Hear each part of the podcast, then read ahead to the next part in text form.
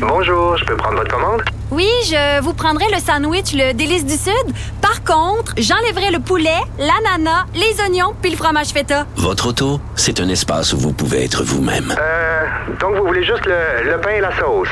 Oui, monsieur. Elle mérite d'être bien protégée. Et vous méritez d'être bien accompagné. Trouvez la protection la mieux adaptée à votre auto avec Desjardins Assurance et obtenez une soumission en quelques clics sur desjardins.com.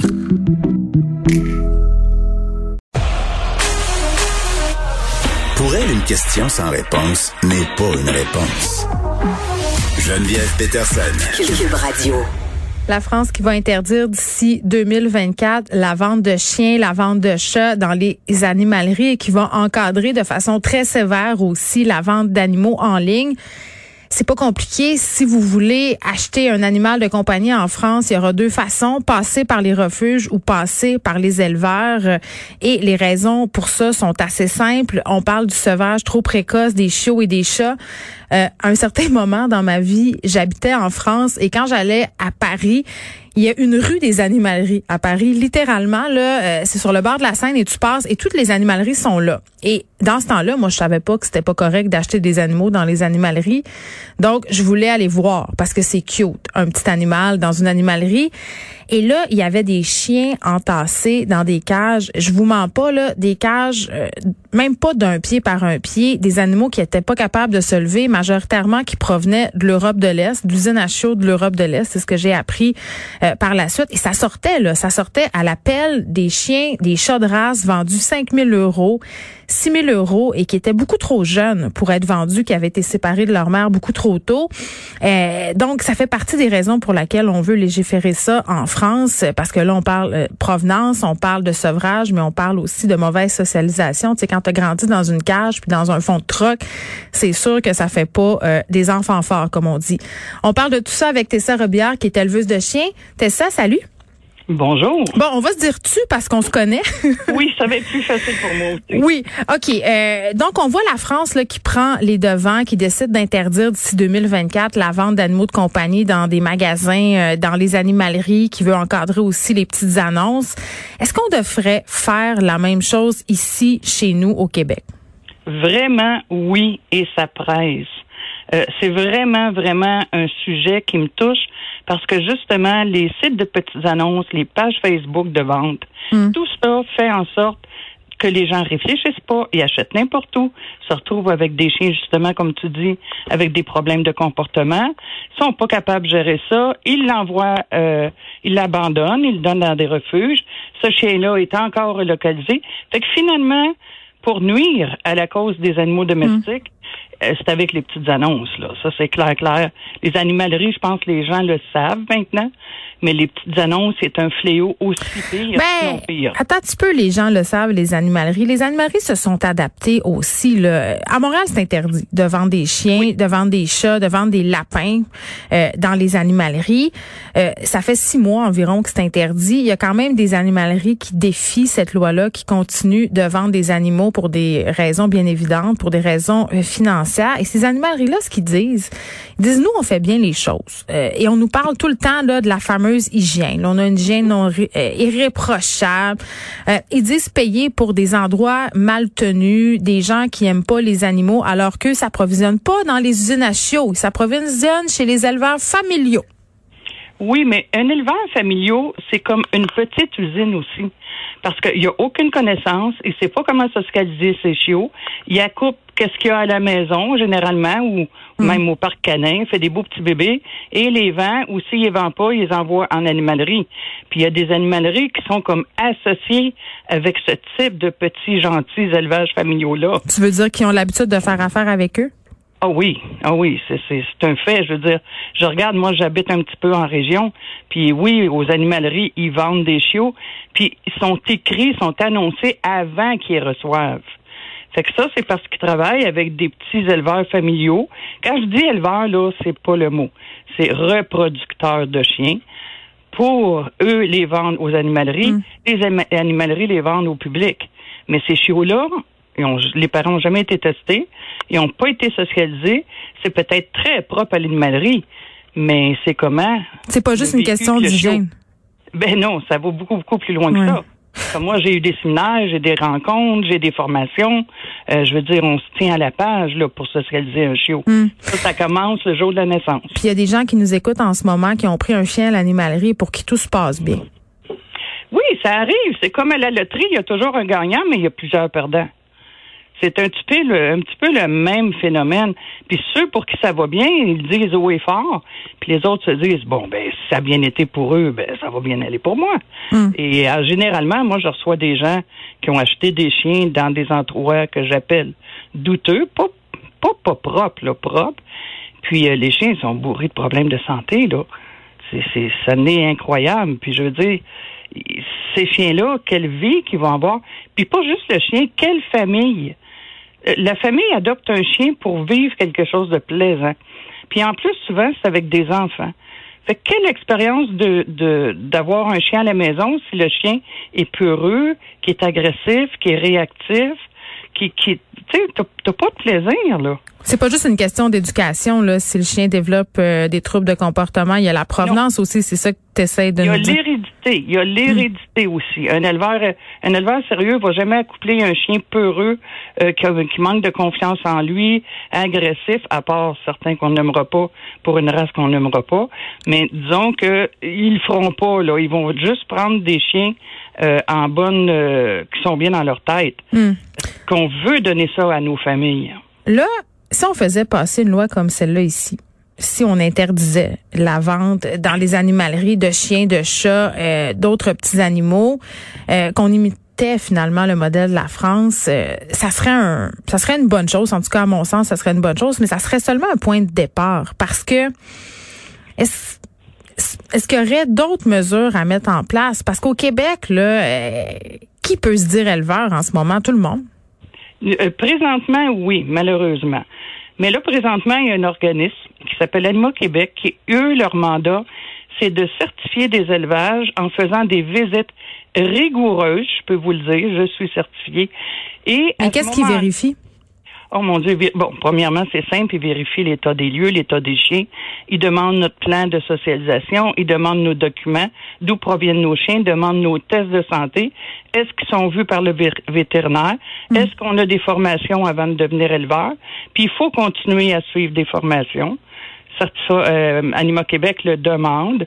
Euh, il demande à quel point je mets de, du désinfectant, quelle est le, le- la quantité de désinfectant mélangé à l'eau, est-ce que j'ai un, euh, un appareil pour éteindre les incendies? Non, c'est ça. Je comprends que c'est un, une visite exhaustive puis qu'on euh, Oui. qu'on s'attarde à plusieurs points. Quand tu vas sur le site euh, d'Anima Québec pour chercher un éleveur certifié, tu regardes, tu te rends compte qu'il n'y en a pas tant que ça. Pourtant, au Québec, il y a des centaines d'élevages de chiens puis de chats.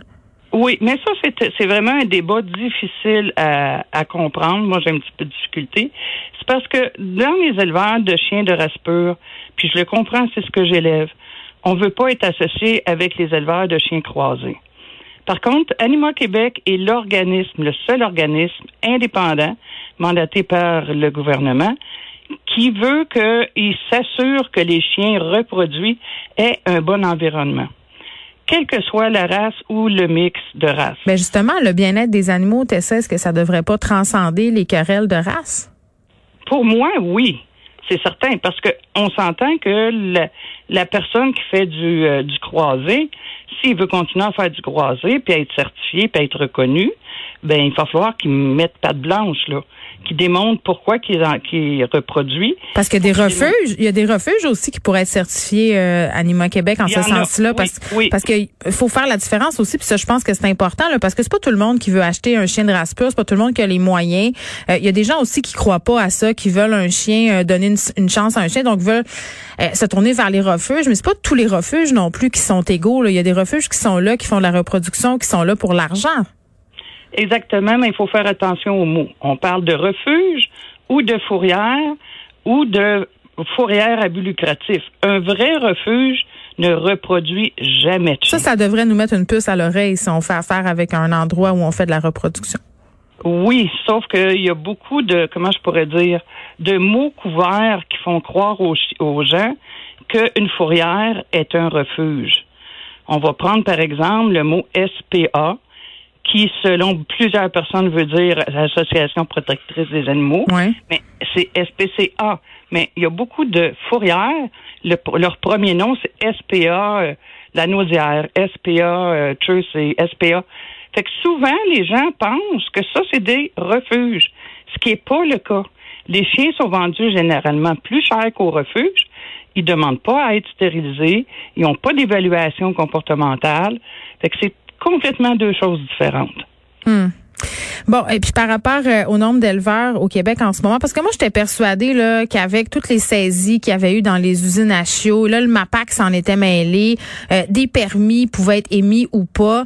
Moi, j'avais l'impression que quand euh, t'obtenais ce fameux permis-là du MAPAC, c'était comme une espèce de gage de qualité, mais je comprends que c'est pas nécessairement ça non plus. Là. Tu peux avoir ce permis du MAPAC puis avoir 60 chiens dans ta cour entassés, là. Exactement. Le MAPAC, c'est très simple. Il faut que le chien ait de l'eau, ait un toit, que l'environnement soit bien chauffé, qu'il ait de la nourriture. Puis si- s'il fait trop chaud l'été, il faut qu'il ait- qu'il puisse avoir une température vivable. C'est ça, le MAPAC. C'est vraiment la base. Tu veux monter l'Everest, tu commences par la base. Après la base, puis c'est pour les 12 chiens et plus. Après la base, ben là, il faut aller un petit peu plus loin. Puis la base, il n'y a pas de- d'études comportementales pour les chiens.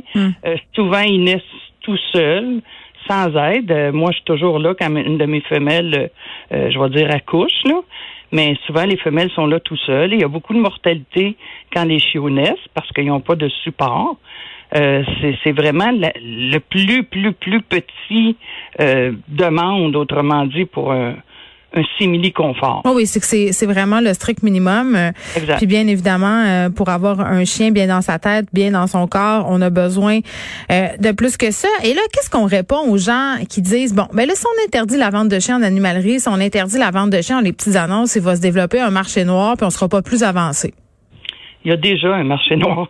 Fait que ça changera pas grand-chose. Mais on fait quoi pour ça? C'est comme s'il n'y avait pas de solution. On jase, en on il y en a jase. une puis- solution, puis pour moi, quoi? elle est très simple. C'est que tous les bons éleveurs, que là, je te parle de croisés ou race pure, soient sous la même bannière.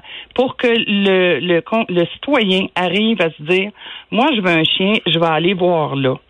Puis si j'en trouve pas là, ben, je vais au moins contacter l'organisme pour me donner des pistes. C'est à ça que ça va servir. Mais là, c'est trop facile. Puis cet organisme-là étant Anima Québec. Exactement. Puis il faudrait qu'Anima Québec se mêle un peu des réglementations des villes aussi peut-être parce que là ça n'a pas trop de sens. Là, on est rendu dans le milieu de l'Everest. Ça va vraiment mieux. L'autre, l'autre problème, c'est que justement, je vais prendre mon exemple, puis quand je parle de moi, je vais parler de la majorité des éleveurs sérieux de la province. Euh, on n'a pas le droit d'opérer dans nos maisons. On pourrait opérer qu'avec deux chiens, mais on s'entend qu'avec deux chiens, on va pas loin. Dans le sens qu'on n'accoupe pas tout le temps avec le même petit couple, là. C'est que les villes nous empêchent d'avoir plus que deux chiens. Si on veut faire de l'élevage de chiens en ayant plus que deux chiens, il faut aller dans un endroit type zone agricole. Ce que moi, puis la majorité sont pas intéressés de s'en aller à l'autre bout du monde, loin de leur travail, tout seul, loin des urgences médicales aussi pour les animaux. Ça aussi, c'est important, un vétérinaire là, qui, qui a une belle relation. Là. Fait que Animaux Québec veut vraiment rencontrer les villes pour démontrer que eux feraient les visites, feraient les certifications, puis démontreraient à la ville que la responsabilité Mais- revient à Animaux Québec. Ça, ça a tellement pas de sens et c'est tellement illogique qu'une personne qui veut bien faire les affaires, euh, qui a peu de chiens, qui s'occupe de ses chiens, ait du trouble avec un règlement municipal alors que Todzo, l'autre bord, avec ses 50 chiens élevés tout croche dans le fond de son rang, lui peut officier en toute impunité. Moi, je comprends pas ça. Je ne comprends pas. Tu as vraiment décrit ce qui se passe, puis c'est frustrant parce qu'on on travaille vraiment pour améliorer les conditions de tous les toutes les Puis vous faites écœurer. Puis oui, on se fait écœurer. On n'a pas de plainte de voisins. Là. Moi, j'ai en dix ans, j'ai jamais eu de plainte de voisins. Mais malheureusement, au confinement, mes chiens ils étaient joyeux de s'entraîner avec ma conjointe. Fait que ça a donné qu'ils ont jappé un petit peu plus que normal. Parce que là, elle, elle était à la maison. C'est là que ça a commencé. Il n'y a jamais d'excréments, c'est toujours propre. Mais l'autre voisin, que je nommerai pas, qui a peut-être deux ou trois petits chiens, euh, lui, il va les faire accoupler à répétition. Puis il n'y a pas de problème. Sur Kijiji. Puis Il y en a avouez. pas de problème. Euh, c'est quand même le Far West, le monde des animaux de compagnie, mais je suis contente de voir qu'on est en train un peu euh, dans les différents gouvernements et ça à l'échelle planétaire là, de vouloir réglementer tout ça parce que ça donne des situations qui sont vraiment dommageables et pour les animaux et pour les humains qui vivent avec eux. On est devant un taux d'abandon euh, un peu partout à travers le monde qui est absolument faramineux. On produit des animaux, on les jette après usage. Tessa Robillard, merci beaucoup. Tessa qui est éleveuse euh, de chiens. À un moment donné, il va falloir qu'on mette nos culottes, il va falloir qu'on se regarde en face, qu'on arrête de vendre des animaux n'importe où comme si c'était des divans, comme si c'était des tables, comme si c'était des poupées, des toutous. On va pas chercher un chien dans une animalerie. On cherche pas dans les petites annonces parce qu'on le veut ici maintenant. On fait nos devoirs. On trouve un éleveur qui a du bon sens. On prend notre gaz égal, on attend, puis on essaie de pas encourager un fameux éleveur familial qui en fait une usine à chaud déguisée.